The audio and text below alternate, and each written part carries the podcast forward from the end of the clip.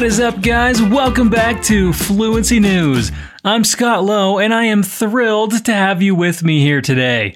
Fluency News is Fluency Academy's newest podcast series, and it's perfect for you to train your listening skills while getting informed about what's happening in the world. As you probably already know, I'm American and I live in Colorado, but I left my heart back in my house a while ago. So sad. Before we dive into this week's news, let me remind you of a couple of things. One, we have a new Instagram page, Arroba Fluency TV English. If you haven't checked it out yet, well, what are you waiting for? You'll get a bunch of tips and free content, and I already have a couple of tips on there already, and you can get to know some of the other faces of this awesome team. Again, that's Arroba Fluency TV English.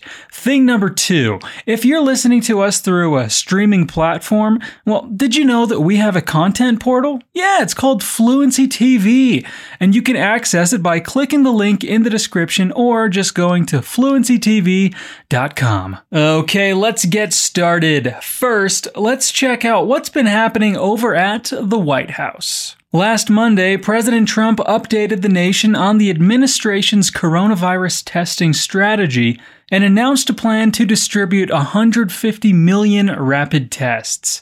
By early Friday morning, he had the virus himself. On the days in between, Mr. Trump interacted with scores of staff members, donors, and supporters. Even the woman he has nominated to the Supreme Court, Judge Amy Coney Barrett, has been at the White House this week.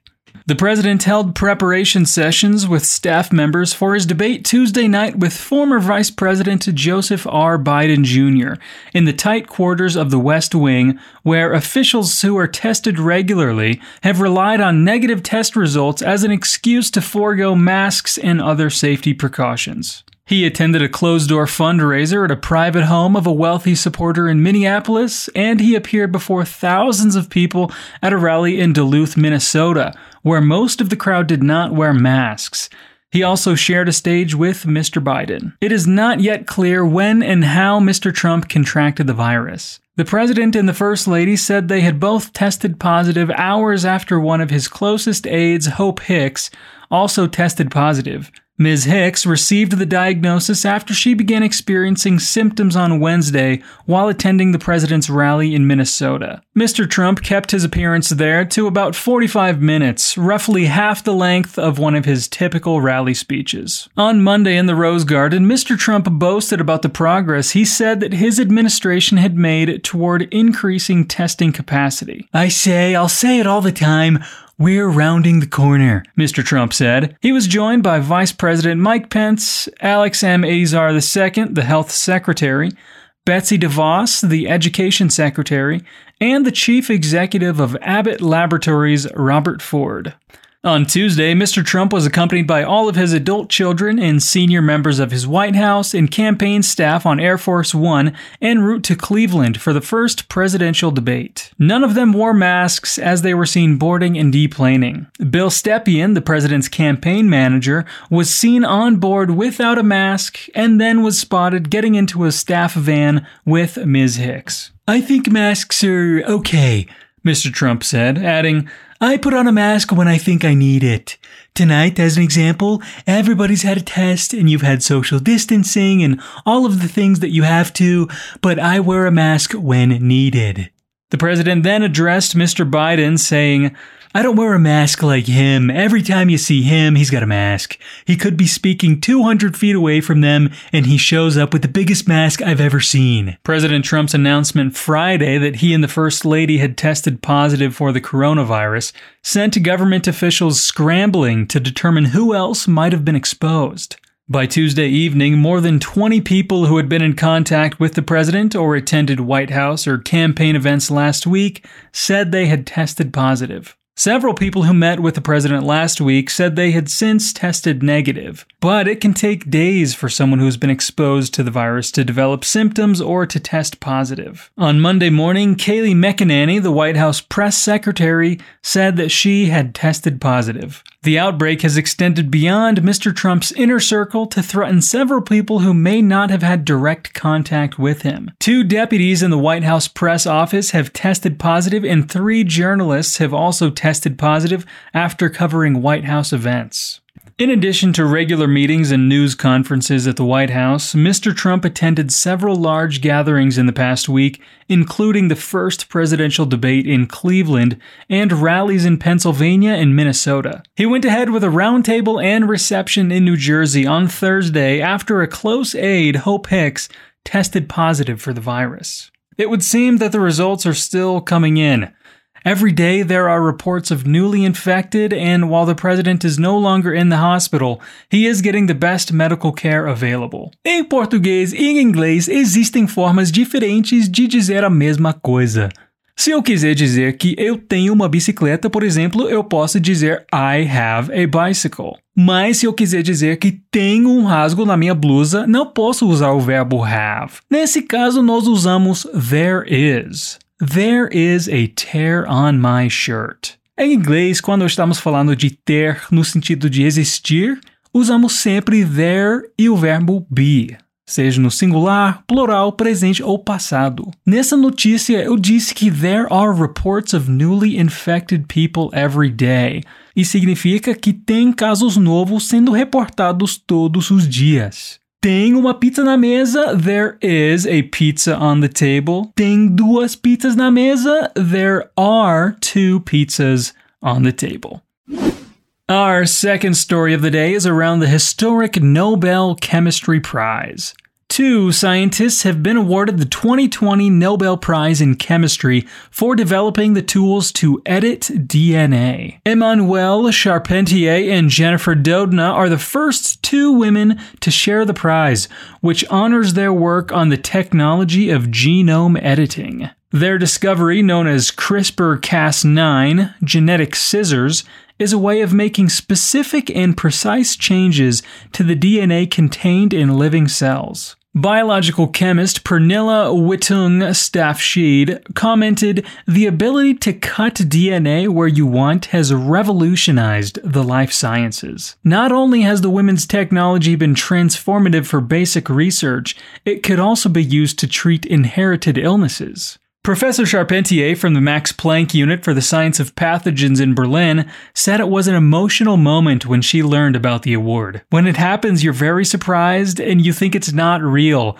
but obviously it's real, she said. On being one of the first two women to share the prize, Professor Charpentier said, I wish that this will provide a positive message specifically for young girls who would like to follow the path of science and to show them that women in science can also have an impact with the research they are performing. She continued, This is not just for women, but we see a clear lack of interest in following a scientific path. Which is very worrying. During Professor Charpentier's studies of the bacterium Streptococcus pyogenes, she discovered a previously unknown molecule called tracr RNA. Her work showed that tracr RNA is part of the organism's system of immune defense. The system known as CRISPR Cas disarms viruses by cleaving their DNA, like genetic scissors. In 2011, the same year she published this work, Professor Charpentier began a collaboration with Professor Doudna from the University of California, Berkeley. The two had been introduced by a colleague of Doudna's at a cafe in Puerto Rico, where the scientists were attending a conference. And it was on the following day, during a walk through the streets of the island's capital, San Juan, that Professor Charpentier proposed the idea of joining forces. The scientists will split the prize money of 10 million Swedish crown. Nessa história incrível, nós temos uma frase bem interessante.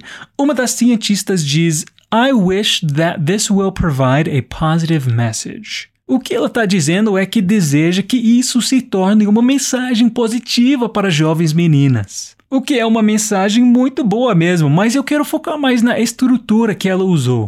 I wish this will provide. Quando nós usamos I wish, estamos falando de algo que gostaríamos, que queríamos alguma coisa. Nós usamos com tempos verbais e acompanhamentos diferentes dependendo do sentido. Aqui ela usou com will para indicar o futuro, mas é mais comum ver o wish acompanhado do could, que é um verbo modal I wish I could significa eu gostaria de poder, ou algo como isso, e indica um desejo de que a situação fosse diferente. Next, in some not so good news, scientists say that 95% of marine life on the seafloor was killed in Kamchatka. Water pollution in Russia's Kamchatka Peninsula that caused sea creatures to wash up dead on beaches has prompted fears that rocket fuel stored in the region's military testing grounds may have leaked. The pollution came to light late last month after surfers reported stinging eyes and said the water had changed color and developed an odor. Officials later confirmed the surfers had sustained mild burns to their corneas. Then locals reported seeing large numbers of dead marine species, including seals, octopi, and sea urchins, washed up on a black sand beach popular with tourists. The regional governor, Vladimir Solodov, said on Monday that the sea off the remote Kamchatka Peninsula may have been contaminated with toxic chemicals. Greenpeace, which has been accessing the area, warned of an ecological disaster. Officials said tests showed above permitted levels of phenol in petroleum products. Experts were investigating whether this was linked to spills of toxic substances, Solodov said.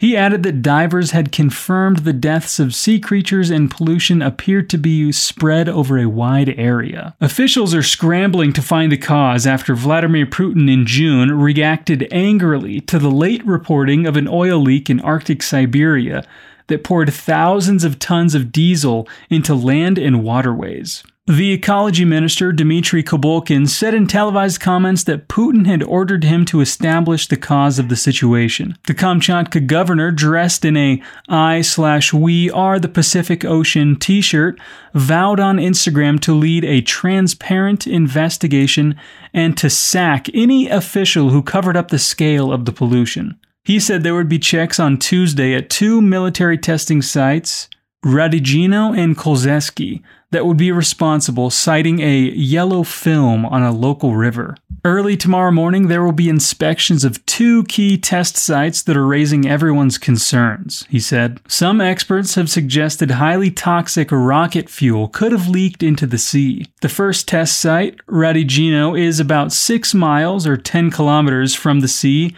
and was used for drills in August. Vladimir Burkanov, a biologist specializing in seals, in a comment published by the Novaya Gazeta opposition newspaper, suggested old stores of rocket fuel kept in Radygino could have rusted and the fuel leaked into streams. The other site, Kolzeski, has been used to bury toxic chemicals and pesticides, according to the governor's website. Greenpeace said its team had seen patches of yellowish foam and murky water in several locations, with some pollution drifting towards a UNESCO protected area of volcanoes. The group said it saw dead animals in one area. Kobylkin said in televised comments that so far tests have found only slightly raised levels of iron and phosphates and suggested the incidents might not be man made, but caused by the stormy conditions and microorganisms altering the oxygen levels. Environmental inspectors and experts from a fishery and oceanography research center were continuing tests. Greenpeace said it had contacted state ecological monitors, the armed forces, and the prosecutor general's office urging an immediate investigation. Prosecutors and investigators announced that they would carry out checks into whether a crime had been committed but have not released any findings. The Emergencies Ministry said it was using boats and drones to monitor the coastline, but no pollution was visible. Solodov said it was a problem that the region had no unified system of environmental monitoring. The pristine peninsula is a popular destination for adventure tourism because of the abundance of wildlife and live volcanoes. The incident came as authorities urged tourists not to visit a live volcano on Kamchatka, owing to fears of an imminent eruption. Se você consome bastante conteúdo em inglês, já deve ter reparado na diferença de sotaques e expressões entre o inglês britânico e o inglês americano, certo? Você sabia que também existem diferenças na escrita de algumas palavras? As palavras center e theater, por exemplo, são escritas de forma diferente nos dicionários britânicos e americanos. Nos Estados Unidos, essas palavras são escritas C-E-N-T-E-R-I-T-H-E-A-T-E-R, enquanto são escritas com o R e o E invertidos na Inglaterra. Além disso, palavras como color, honor e odor têm o U no inglês britânico, mas não no americano. E por fim, palavras como realize, analyze são escritas com S na Inglaterra e com Z nos Estados Unidos. Ah, e o Canadá segue a escrita inglesa e não a americana, mesmo dividindo fronteiras com o país do Trump.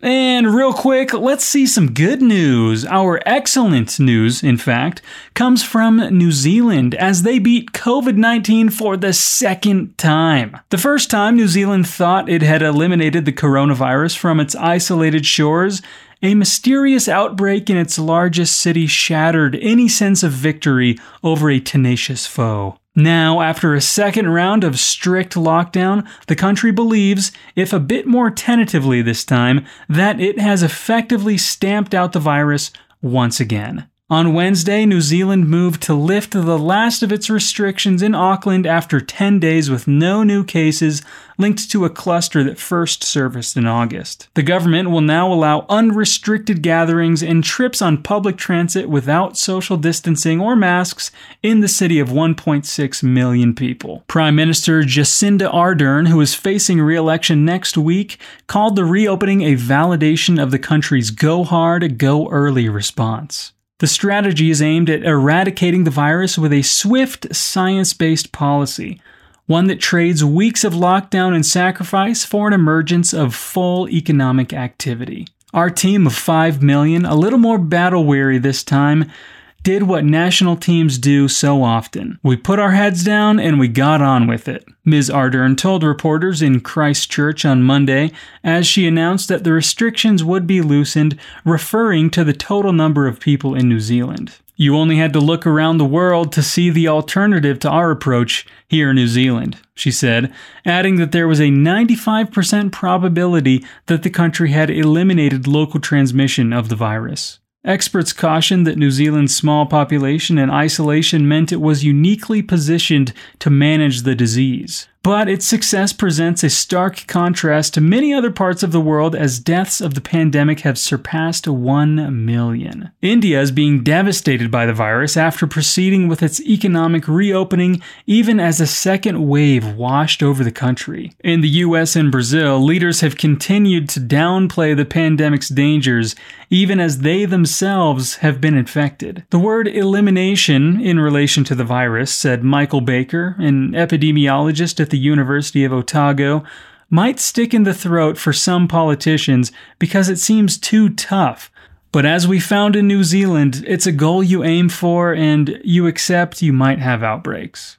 Professor Baker helped devise the country's elimination strategy. He said that despite early fears that severe lockdowns would irreparably damage the economy, New Zealand's approach had proved that the best economic response was a strong public health response, including a blitz of testing, contact tracing, and quarantining. Much of the rest of the Western world, Professor Baker added, has adopted the approach of complacent exceptionalism that they wouldn't get the virus or it wouldn't be as severe as they thought, and the pandemic has proved them wrong. In Auckland, where gatherings had been restricted to 100 people and masks had been mandated on public transport, the rules were eased at 11:59 p.m. on a Wednesday.